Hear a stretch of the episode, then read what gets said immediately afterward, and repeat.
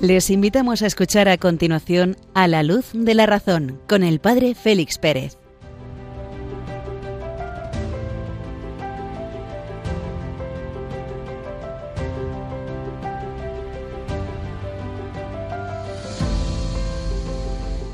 Muy buenas noches queridos amigos de Radio María, cuando acaba de sonar la medianoche que inicia este miércoles santo. Os saluda desde Béjar en Salamanca el Padre Félix Pérez que os acompaña a lo largo de esta hora en la noche. Encendemos la lámpara de la razón y nos adentramos en los contenidos del programa que hemos preparado. Comentaremos los puntos catorce y quince de la encíclica Fides et Ratio de San Juan Pablo II, cómo la razón se ilumina y llega a su plenitud ante el misterio de la revelación que se va desvelando, plenitud que tiene en Jesucristo el punto culminante de la historia y el punto de llegada final que nos introduce en la plenitud de la Trinidad. Este es el horizonte impresionante que traza el Papa. En la segunda parte vamos a comenzar una fenomenología del comportamiento humano, a descubrir cuál es el elemento característico que distingue el comportamiento animal del comportamiento humano para desembocar en la tercera parte del programa adentrándonos en el escepticismo griego, el de Pirrón de Elis, como prototipo de todos los escepticismos que han venido sucediéndose a lo largo de la historia y también un poco en el que estamos inmersos. Un momento musical y nos adentramos en los contenidos.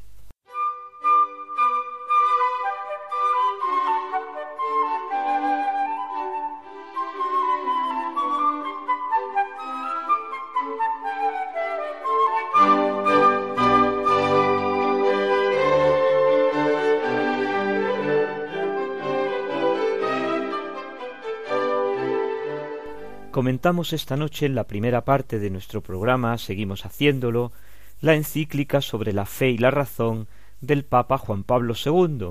Nos habíamos quedado terminado ya el número trece, vamos a pasar a los números catorce y quince con los que concluye el capítulo primero sobre la revelación de la sabiduría divina. En el punto catorce el Papa nos recuerda los dos puntos nodales de los dos concilios últimos, el Concilio Vaticano I del siglo XIX y el Concilio Vaticano II del pasado siglo XX. Del Concilio Vaticano I extraemos los principios de la autonomía de la razón y de la fe y de la colaboración entre ellos. Y del Concilio Vaticano II extraemos cómo la revelación la revelación cristiana descubre determinados contenidos inaccesibles a la razón. Y en este descubrimiento Jesucristo se convierte en el modelo, en la plenitud tanto de la revelación como del hombre al que ha sido revelado, tanto de la revelación como del destinatario de la misma, el hombre y califica el Papa de novedad para el saber filosófico el horizonte que ambos concilios han dibujado.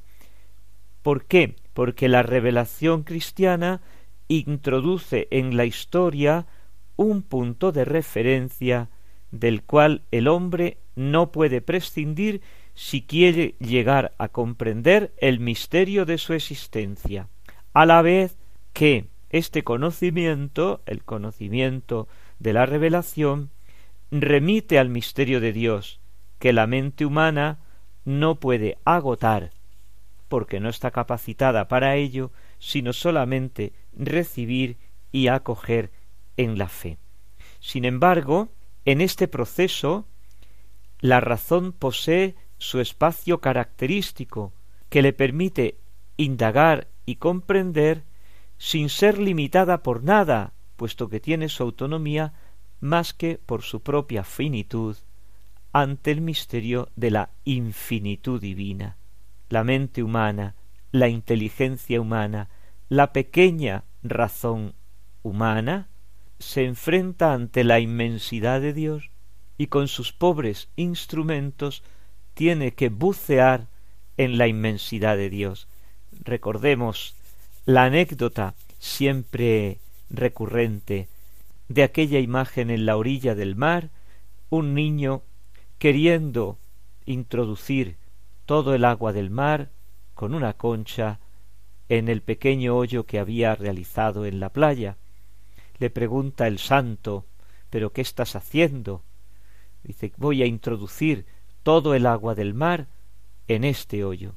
Y le dice el niño, mirándole, y le dice Agustín, eso es imposible, niño. Y se le queda mirando el niño y le dice, pues más imposible es eso que tienes tú en tu cabeza, querer comprender el misterio de la Santísima Trinidad. Y se desvaneció esa aparición.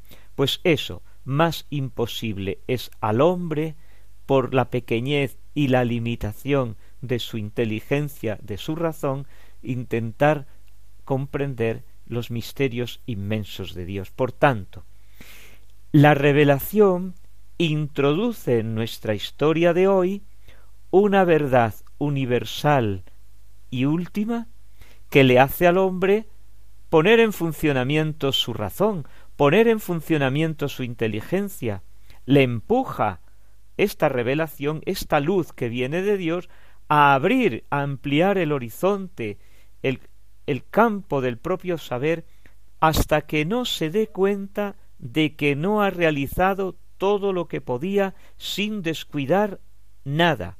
Es decir, que con la luz de la revelación, la inteligencia es llamada, es impulsada, es como atraída por esa misma luz a llegar a lo máximo que puede. E introduce aquí ahora el Papa, curiosamente, un elemento que hemos visto en programas anteriores, que es unos textos de San Anselmo de Canterbury. En el Proslogion, ese libro publicado posteriormente al Monologion, a ese escrito como reflexionando sobre sí mismo, en el cual San Anselmo formula el famoso que hemos llamado después argumento ontológico. Mi mente, oh Señor, tú no eres solamente aquel de quien no se puede pensar nada mayor, sino que eres más grande de todo lo que se puede pensar. Si tú no fueses así, ¿se podría pensar alguna cosa más grande que tú? Pero esto no puede ser llega San Anselmo a la cumbre de su pensamiento cuando, después de haber recorrido las pruebas, llamémoslo así, las vías, los caminos para conocer racionalmente la existencia de Dios, es decir, cómo la misma existencia de Dios está al alcance del hombre, a través de su inteligencia, a través del ejercicio de su razón, puede llegar a conocer a Dios a través de los caminos de este mundo, la contingencia, el movimiento, la belleza, el orden, la participación en el ser, y una vez que ha concluido todas esas vías y llega al punto culminante que es Dios, no como queriendo demostrar al no creyente que Dios existe, cosa que sería un absurdo en aquella Edad Media toda plagada del misterio de la fe, llega a descubrir cómo en su inteligencia se encuentra con una curiosidad, como el, el culmen, como el sumum de su pensamiento, y es que Dios es aquello de lo cual mi inteligencia ya no puede pensar nada más. ¿Por qué? Porque si pensara algo más, algo mayor de Dios, y ese algo mayor existiera fuera de mí, de mi pensamiento, sería algo mayor que Dios, lo cual es un absurdo.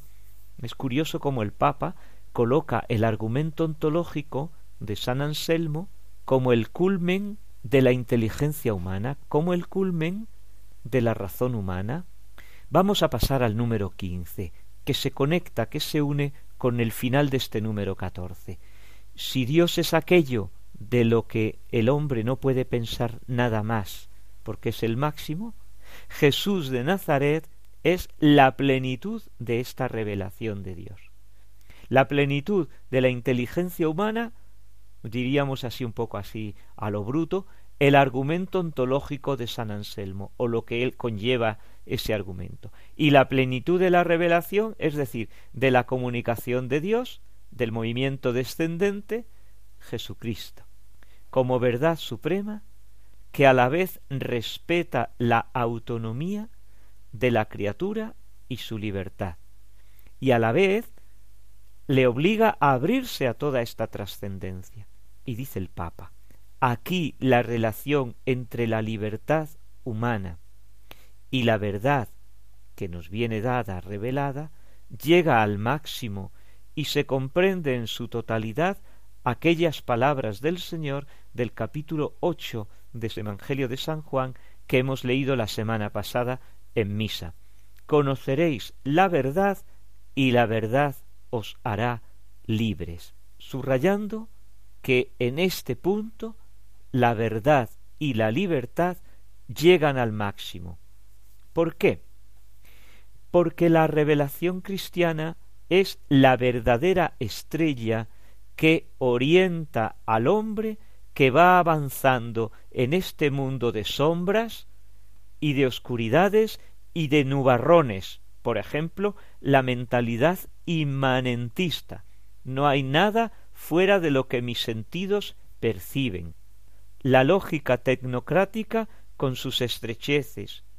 Todo está en función de la tecnología, de los avances tecnológicos. Pues bien, la revelación cristiana ante estos nubarrones y ante estas oscuridades se presenta como la última posibilidad que Dios ofrece para encontrar en plenitud el proyecto originario del amor divino iniciado en la creación. Es decir, que si la creación es una explosión de luz y de verdad ante la inteligencia humana que forma parte también de esa creación, vio Dios todo lo que había hecho y era bueno, ahora la revelación es una prolongación de aquella explosión también dirigida al hombre. ¿Para qué?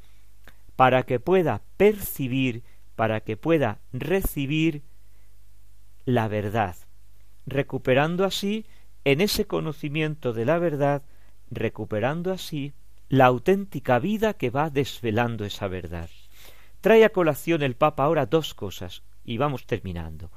Una, un texto del libro del Deuteronomio, que es muy curioso, del capítulo treinta los mandamientos que yo te prescribo hoy no son superiores a tus fuerzas, ni están fuera del alcance de ti, no están en el cielo, para que no tengas que decir ¿quién subirá por nosotros al cielo para buscarnos, que lo oigamos y lo pongamos en práctica? Ni están al otro lado del mar, para que no tengas que decir ¿Quién irá al otro lado del mar y nos traerá esos mandamientos para que los oigamos y los pongamos en práctica? Sino que es las mis palabras, mi revelación, mis secretos, están cerca de ti, están en tu boca y en tu corazón. Ponlos en práctica. Así de sencillo. Es decir, que dentro del corazón del hombre ya se encuentra ese misterio de luz, por lógico, entre otras cosas, es lógico porque el hombre es creación de Dios. Y si Dios es luz, dentro del hombre tiene que haber un misterio de luz. Y ese misterio de luz es curiosamente el que descubre San Agustín de Hipona, el doctor de la interioridad, el hombre que ha descubierto al mundo, a la, la cultura, la interioridad que esconde el ser humano. No quieras ir fuera de ti. Entra dentro de ti. ¿Por qué? Porque en el interior del hombre, mejor dicho, en el hombre interior, habita la verdad. Y extrae una primera conclusión el Papa. la verdad que la revelación nos hace comprender no es el fruto maduro o el punto culminante de un pensamiento elaborado por la razón. ¿Por qué? Porque si fuera algo nuestro natural, la verdad que la revelación nos comunica desaparecería, no sería necesaria. Por el contrario, extrae el Papa una segunda conclusión. La revelación se presenta con la característica de la gratuidad, genera pensamiento y exige ser acogida como expresión de amor. ¿Y todo ello por qué? Todo ello porque, como estrellas que van iluminando el firmamento, van disponiendo al hombre para el encuentro con la plenitud de la verdad, con la luz definitiva, que es el rostro de Dios que se manifiesta traspasado el umbral de la muerte.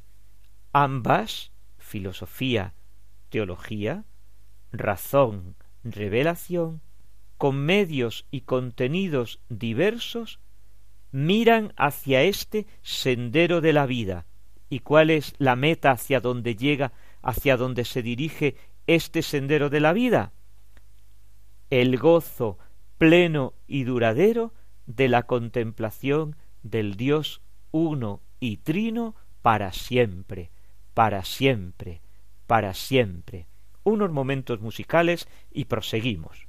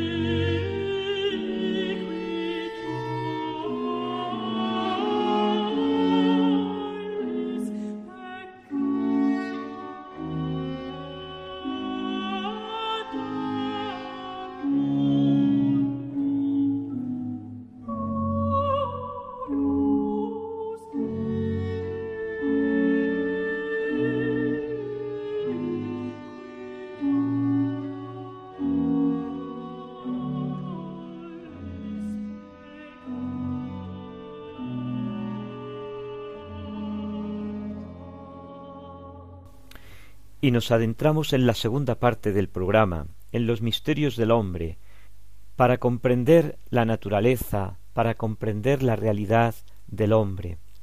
Dejamos la pregunta sobre el origen que hemos venido respondiendo en los últimos programas y nos queda pendiente de contestar, de responder la pregunta sobre el origen del alma.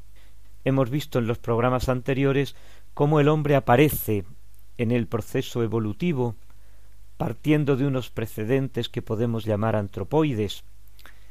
Para el estudio y la comprensión de este ser tan original y tan distinto, aunque parece muy semejante, es necesario estudiar los comportamientos específicos, es decir, aquellos que le distinguen cualitativamente de todos los animales y que demuestran su superioridad. ¿Y cómo vamos a estudiar estos comportamientos? Pues sencillamente vamos a acercarnos al hombre, vamos a acercarnos a él, vamos a ver cómo reacciona, es decir, vamos a hacer fenomenología, sencillamente leer lo que aparece ante nuestros ojos. Esto quiere decir que vamos a procurar observar algunos comportamientos humanos más significativos. Naturalmente no nos podemos conformar con la mera observación y la descripción de los mismos, sino que por nuestra propia naturaleza de seres racionales, estos elementos que percibimos pasan, podemos decir, al piso superior, a la razón, para que ésta vaya buscando, buscando razones, de explicaciones coherentes de estos fenómenos que observamos. Los conductistas, esa corriente filosófica bastante extendida, se limitan a describir, no se preguntan los porqués, es una mera observación, no, no, no penetran en la explicación de esa observación, no buscan las razones. Es evidente que existe una notable afinidad tanto biológica como bioquímica, como en algunos otros aspectos psíquicos entre el animal, eso está al alcance de cualquiera.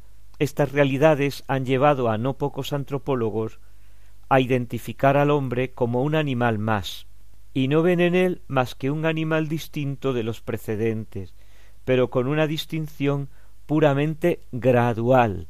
Es un poquito más, pero nunca una distinción esencial, es decir, ese poquito más viene de su animalidad, mientras que si encontráramos una diferencia esencial, quiere decir que no viene de su animalidad ese poquito más, sino que hay una realidad escondida debajo que, que, da razón, que explica ese fenómeno que percibimos. Y así estos filósofos y biólogos nos hablan de que el hombre no es más que un producto de la biología. ¿Sí? Todo lo sofisticado que se quiera, pero nada más. Es un mono desnudo, como decía Morris, es un mono que ha tenido éxito, como escuchábamos hace poco a Jacques Monod en programas anteriores, y así se puede establecer lo que decimos una ecuación, que el hombre es igual al animal. La discusión no es vana, es de la mayor importancia. ¿Por qué? porque va en su solución el que se pueda fundamentar o no la dignidad y la superioridad de la persona humana. Si el hombre no es más que un animal, podrá ser tratado como tal. Porque si no, ¿dónde fundamentamos su dignidad? ¿Dónde fundamentamos sus deberes y sus derechos? Si por el contrario, desde el análisis de la fenomenología de lo que nos aparece, obtenemos que el hombre es que el hombre es otro tipo de ser superior al del animal, vamos a obtener una base segura para garantizar la dignidad humana, que es la base, que es el principio, el fundamento de los derechos y de los deberes. Es, por tanto, un servicio necesario a la sociedad actual en la que queda como en la nebulosa la fundamentación de los derechos y de los deberes humanos. Y antes de entrar en esta fenomenología, en esta observación atenta del comportamiento del hombre y del animal, tenemos que recordar una cuestión metodológica, una cuestión de principios, de principios de, análisis, que cuando se habla de los comportamientos animales, no se puede menos de usar expresiones antropomórficas que tenemos que interpretar correctamente. Por ejemplo, se habla de que los animales tienen inteligencia, que son agradecidos, que son que son amigos del hombre, que tienen amistad, que tienen odio. Estas expresiones amistad, odio, inteligencia, agradecimiento son expresiones propias de las conductas humanas. Son expresiones analógicas que nosotros traducimos al, a los comportamientos animales, pero que no sabemos si los animales realmente son así. ¿Por qué? Porque no tenemos acceso a su psicología, no tenemos acceso a su propia psicología, porque el acceso que tenemos es desde la nuestra. Esto es interesante. Y es verdad que nosotros tampoco podemos hacerlo de otra manera. Esto es necesario tenerlo en cuenta para no engañarnos. Y es lo que decía el principio metodológico, el principio hermenéutico, a la hora de examinar el comportamiento de los animales y en su correspondencia en comparación con el comportamiento humano. Y pasamos a lo que podemos denominar como el, el, elemento clave, el crucial de la diferencia entre el comportamiento humano y el comportamiento animal. Por ejemplo, abrimos el balcón y observamos que acaba de aparecer un gorrión. Observamos detrás de los cristales para no interferir y vemos que el gorrión está continuamente vertido hacia el exterior, buscando comida, buscando algo y huyendo de algo. O visitamos un jardín zoológico, por ejemplo, ante la jaula del chimpancé. ¿Qué ocurre? Vemos que el chimpancé está continuamente vertido, podemos decir, hacia el exterior. Vive en una continua tensión hacia lo exterior de él, miedo del mundo, apetito de las cosas que están en el mundo y que le aparecen, que, que se le muestran. Si nos detenemos un poco a contemplar la actitud del mono detrás de la, de la reja, caemos enseguida en la cuenta de que el animal vive en un constante temor del mundo y al mismo tiempo en un perpetuo apetito de las cosas que hay en el mundo y que aparecen en el mundo, los objetos y lo que ocurre en su entorno son quienes gobiernan su vida en cada momento, lo llevan de aquí para allá, como el pajarillo, como a un títere. El animal no dirige su existencia, no vive desde sí mismo, sino que está siempre atento a lo que ocurre fuera de sí, está atento a lo otro. Con esto se pone de manifiesto la falta de interioridad del animal que está siempre fuera de sí, pendiente del mundo exterior, nosotros nos cansaríamos. Es más, nos cansamos enseguida de ver la escena del chimpancé, la escena del mono en la, en la, jaula, y nos vamos a ver otro animal, porque nos cansamos ya de esas continuas reacciones, lo cual está indicándonos a nosotros mismos que nos resulta imposible mantener una atención exterior tan tensa y tan aguda como la del animal. La actitud del hombre es completamente distinta. El hombre también vive en el mundo, el hombre también está rodeado de cosas, su atención no está tan ocupada que no le permite un momento de sosiego para estar consigo mismo. El hombre puede separarse de las cosas, entrar dentro de sí. Esto se consigue por medio de un, de un cambio radical, de una, de una como conversión, de una ruptura con, eh, con, con esa tensión exterior, se vuelve hacia adentro, y en ese volverse hacia adentro, el hombre que como que retorna dentro de sí, ahí es donde está la clave para entender la diferencia más profunda entre el hombre y el animal. La diferencia esencial, por tanto, está en que el hombre puede separarse de las cosas que lo rodean, sometiendo sus atenciones, sus facultades, a un giro radical, zoológicamente incomprensible, volverse de espaldas al mundo en el que vive, meterse dentro de sí y ocuparse de sí mismo. La actividad del pensar, la actividad del meditar, revela lo más sorprendente del hombre, el poder de separarse del mundo, de separarme de lo exterior y de meterme dentro de mí. Por eso, hoy, en estas generaciones nuestras, eh, volcadas hacia lo exterior, hacia la sensibilidad, es tan difícil buscar y encontrar espacios para la interioridad. El animal está siempre fuera de sí, no tiene un dentro, no tiene una interioridad. El animal forma parte de un mundo objetivo, de un mundo de objetos. Su vida está regulada por las leyes de la naturaleza y es estudiada por la física. Son acción-reacción. Esto desde los perros de Pavlov, fíjate lo que, lo que hemos avanzado en el conocimiento de los animales. La visita al zoológico, la observación desde el balcón de, de mi habitación, nos ofrecen una buena ocasión para comparar el modo de actuar del animal con el del hombre. Decimos que el animal vive inmerso hacia el exterior que le rodea. Su atención está siempre fuera de sí, vive en las cosas, en medio de ellas. ¿Por qué? Porque en sí mismo no tiene dónde vivir. ¿Por qué? Porque no puede penetrar dentro de sí mismo.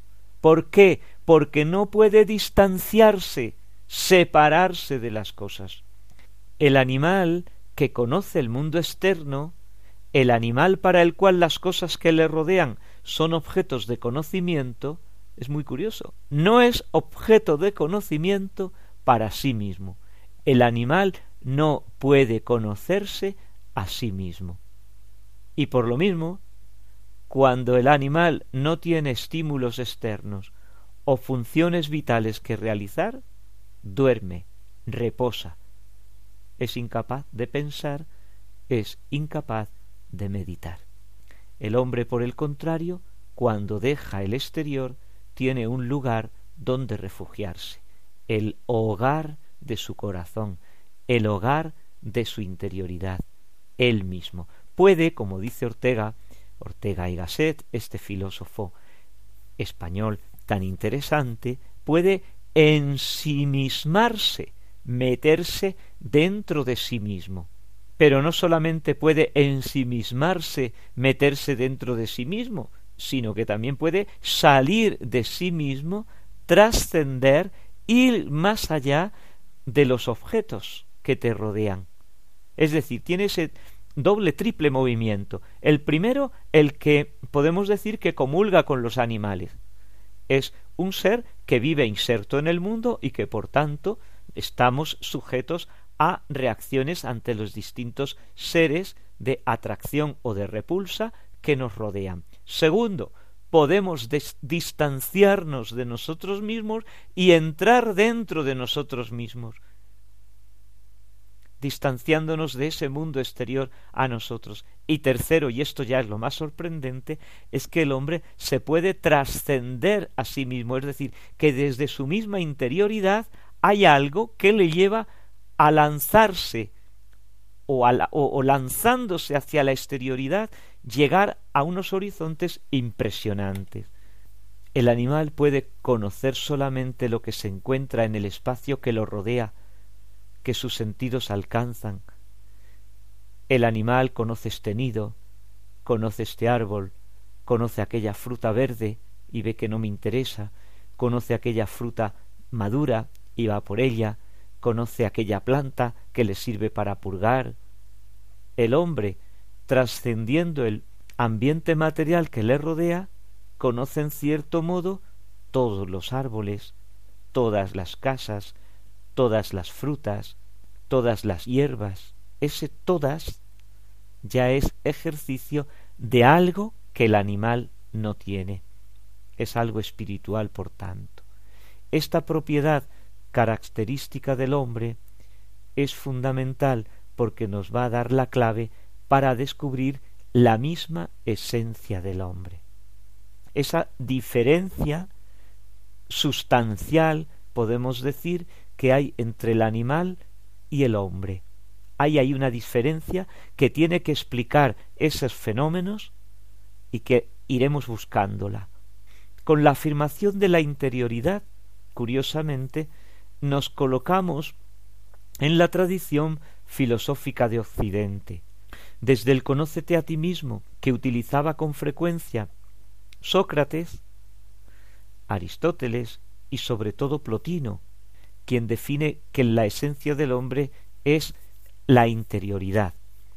Y esto que, que acabo de comentar hace un momento, cómo desde la interioridad del hombre separándose del mundo exterior y desde esa interioridad dirigiéndose hacia un mundo superior, esto es una preciosa formulación de San Agustín que curiosamente acabamos de ver en la sección anterior del programa, que emplea Juan Pablo II en el número quince de la Fides Ratio.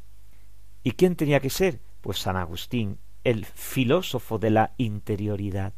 Santo Tomás de Aquino, dando vueltas a estos, a estos elementos, habla de lo que constituye la esencia del alma humana, del espíritu humano, de lo distinto al animal, que es esa vuelta del alma sobre sí misma, el alma que retorna sobre sí misma, el espíritu humano que retorna sobre sí misma, lo que él llama la rediccio completa, que indica la diferencia esencial entre el animal y el hombre, porque las formas, palabra técnica de la filosofía aristotélica, que no subsisten en sí mismas, se vuelven hacia el exterior, más que replegarse sobre sí mismas.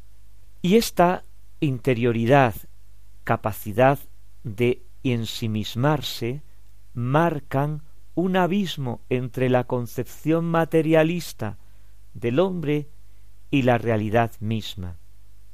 Por ellas el espíritu se manifiesta irreductible, superior por esencia a todo tipo de actividad puramente material. El hombre es por esencia, pues, una realidad de orden espiritual.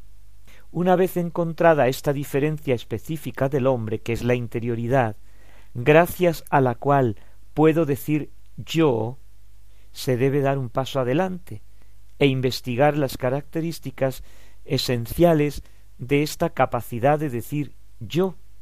Y es lo que vamos a ir haciendo en los próximos programas. Este momento musical con el que despedimos nuestra sección también forma parte de esa interioridad que nos contradistingue del mundo animal.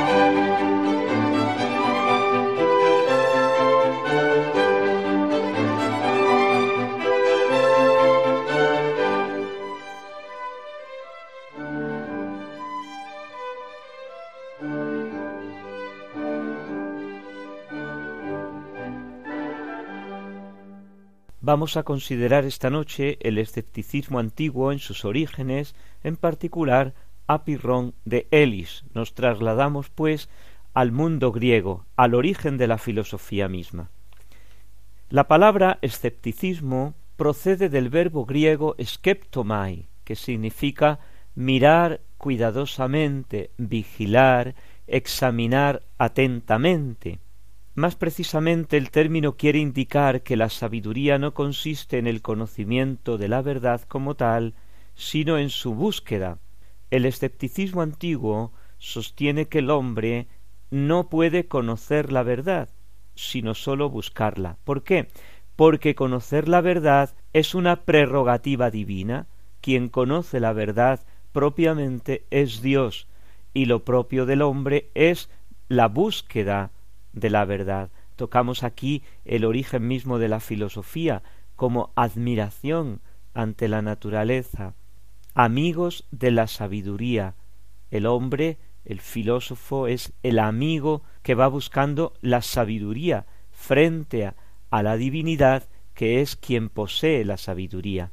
Por tanto, consideramos dos especies de sabiduría, una divina, que consiste en el conocimiento, y la otra humana que consiste en la búsqueda de la verdad. La primera investigación filosófica esencialmente escéptica se desarrolló ya en la Grecia anterior incluso a Platón y Aristóteles. Con los sofistas comenzó esta mm, búsqueda, búsqueda entre comillas de la verdad, de la que hablaremos un día, porque también es interesante acercarse al mundo de los sofistas que parece que pululan también en la cultura actual. Después de Aristóteles se fraguó fuertemente este movimiento escéptico y tuvo una vida de casi quinientos años, con sus más y con sus menos. Los principales exponentes del escepticismo antiguo son Pirrón, Carnéades, Arcesilao y Sexto Empírico. Podemos decir, pues, que el escepticismo griego presenta tres cuatro etapas bien definidas, que en realidad no guardan relación entre sí. En el fondo es el resultado natural del proceso mismo de la filosofía y de la agudeza con la que el genio griego se va enfrentando a los grandes problemas de la naturaleza, de la ciencia, de la realidad.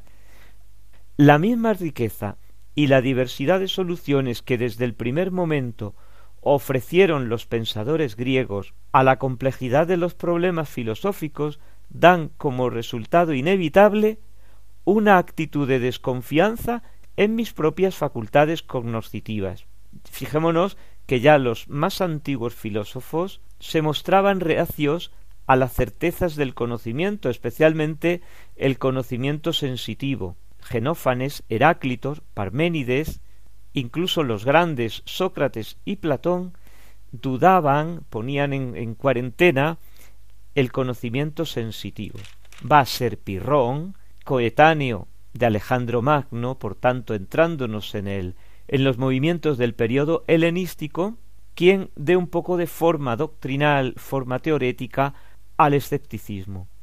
Y como decimos, se va a prolongar después en la academia de Platón, en la evolución que va a ir siguiendo la, la academia que fundó Platón, y finalmente va a aparecer en el siglo segundo después de Cristo con el filósofo romano ya sexto empírico. Vamos a ver quién es Pirrón, qué nos dice y qué nos aporta. Pirrón nace en torno al año 360 en Elis, en el Peloponeso griego, y muere en el 270 antes de Cristo. Después de haber participado como caballero en las campañas de Alejandro Magno en Oriente, vuelve a su patria, a Elis, y allí funda una escuela de filosofía. Y en ella fue introduciendo a sus discípulos en una forma de escepticismo muy radical, partiendo del principio que por el conocimiento humano las cosas son verdaderamente inaferrables, es decir, no podemos abarcarlas, Pirrón concluye que la única actitud legítima por parte del hombre es la suspensión de todo juicio, la epogee, palabra que nos va a volver en el siglo XX, de ninguna cosa se puede afirmar ni que es verdadera ni que es falsa, ni que es justa, ni que es injusta. Esta suspensión del juicio teorético lleva a retener que toda cosa es indiferente para el hombre. Y así yo no tengo preferencias ni por una ni por otra, llevando por tanto la suspensión del juicio sobre las cosas a una actitud vital, la ataraxia, es decir, la ausencia de pasiones, la ausencia de preocupaciones, la ausencia de intereses eh, eh, fuertemente sentidos. La felicidad, por tanto, consiste en la suspensión de todo juicio. Y nos preguntamos, ¿dónde está la inspiración de esta actitud vital en Pirrón?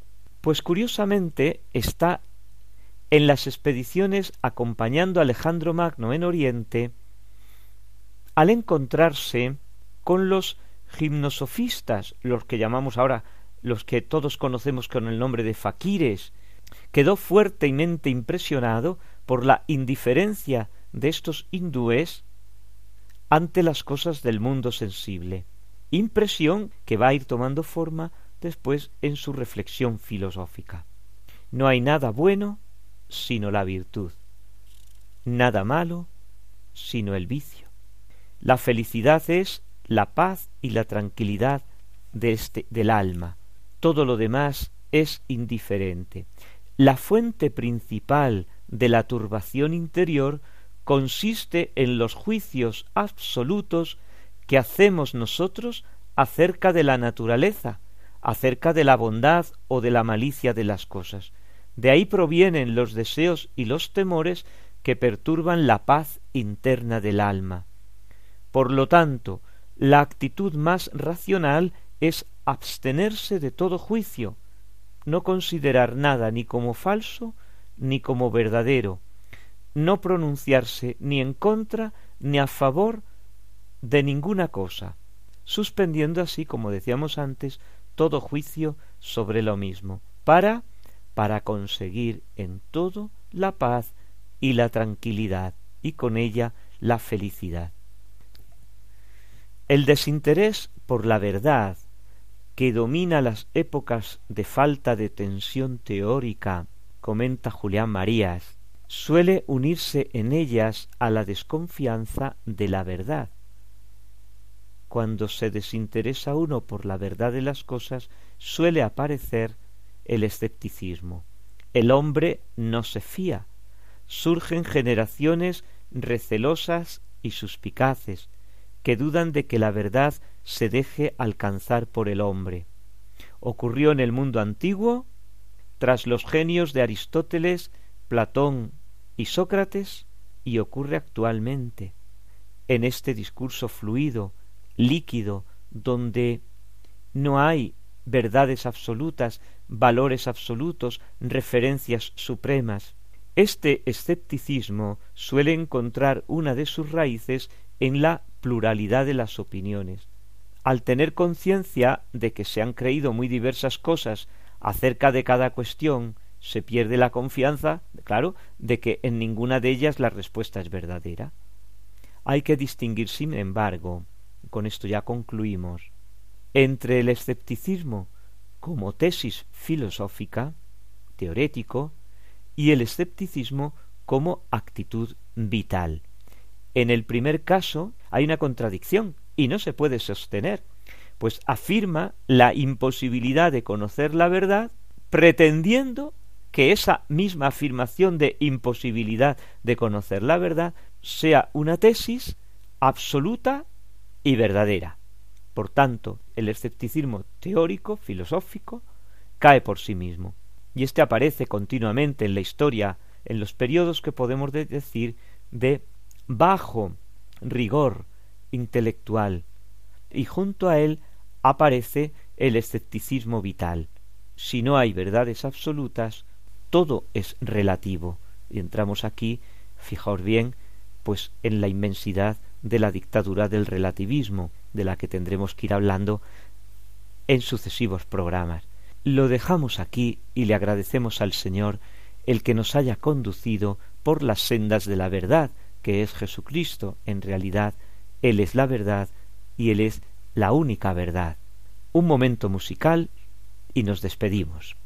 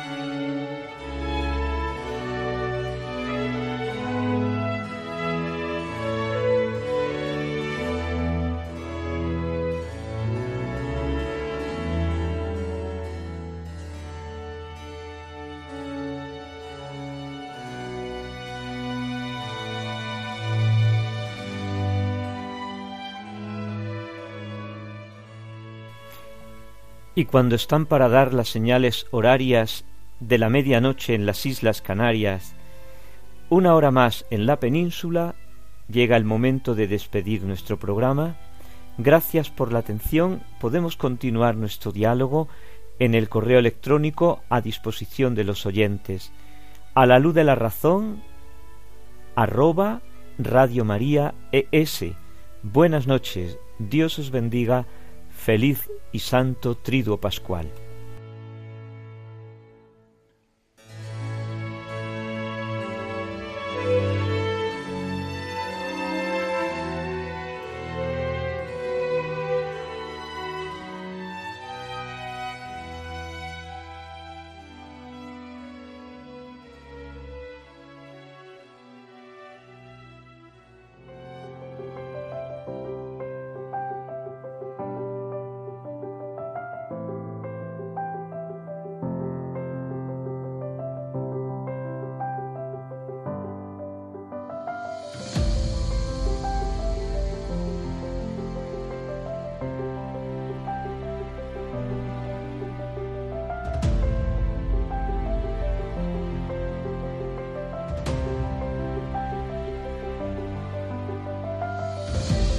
Han escuchado en Radio María A la Luz de la Razón con el Padre Félix Pérez.